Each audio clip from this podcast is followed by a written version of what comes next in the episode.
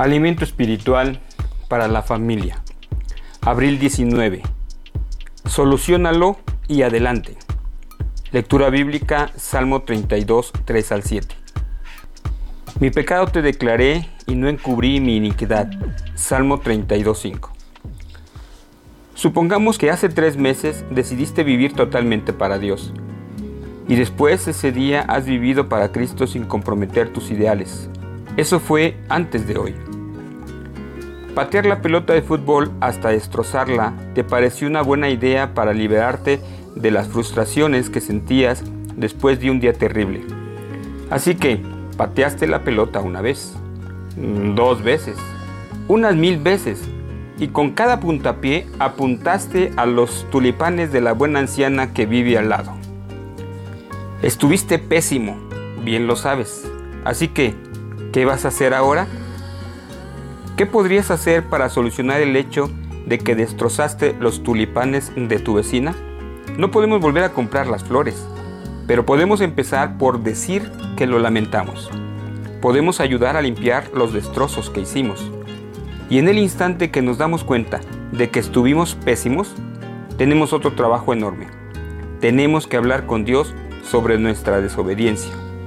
Cuando nos arrepentimos y confesamos nuestros pecados, reconocemos ante Dios que hemos actuado mal. Le decimos que no queremos tener ya nada que ver con volver a pecar. Y cuando le pedimos perdón a Dios, podemos estar seguros de que Él nos perdonará. Escucha la promesa que nos dice en 1 de Juan 1.8 y versículo 9.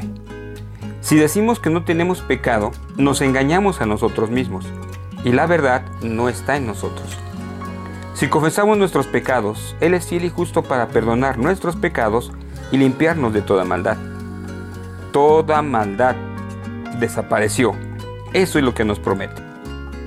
Cuando le admitimos de esta manera nuestros pecados a Dios, podemos estar seguros de que las cosas andarán bien entre Él y nosotros. Tratar de esconder de Dios nuestros pecados es una mala idea.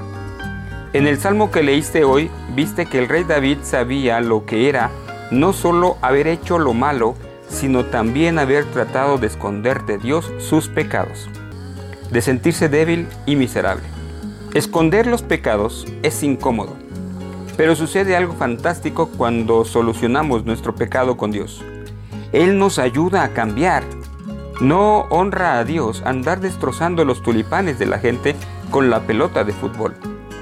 Por eso, cuando nos perdona, nos envía poder espiritual a través del Espíritu Santo, quien nos ayuda a vencer nuestra tentación a pecar. Como dice Gálatas 5:16, andad en el Espíritu y así jamás satisfarán los malos deseos de la carne. Cuando haces lo pésimo, reconócelo y deja que Dios te cambie. Entonces sí que estás dejando que Jesús controle tu vida. ¿De qué manera te ayuda Dios cuando solucionas con Él tus pecados? Invita hoy al Espíritu Santo a rehacer cada aspecto de tu vida. Hay algo que hacer. ¿Has hecho últimamente cosas pésimas que todavía no has solucionado con Dios o con otros? Confiésale tus pecados a Dios y pregúntale cómo seguir adelante. Y recuerda, Él nos ama tanto que espera que lleguemos a Él, confesemos nuestros pecados nos arrepintamos y Él borrará toda esa maldad. Hoy, hoy también estás escuchando alimento espiritual para la familia. Que Dios te bendiga.